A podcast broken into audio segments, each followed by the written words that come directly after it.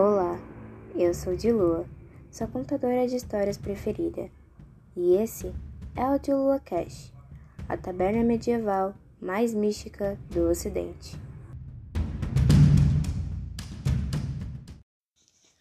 Hoje nós vamos falar de uma das criaturas mais famosas do mundo.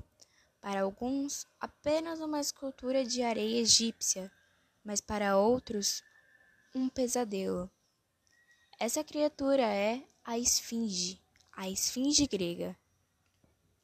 A esfinge grega é um monstro fêmea, tendo corpo de leão, peito e cabeça de mulher, asas de águia e, segundo alguns, uma cauda de serpente.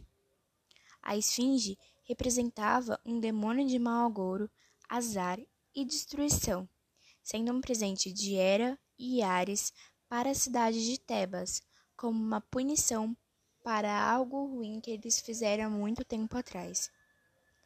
A esfinge devorava quem não conseguisse responder seu enigma, conhecido popularmente como o Enigma da Esfinge. Sempre que um viajante passava, ela dizia a mesma coisa: Decifra-me ou devoro-te.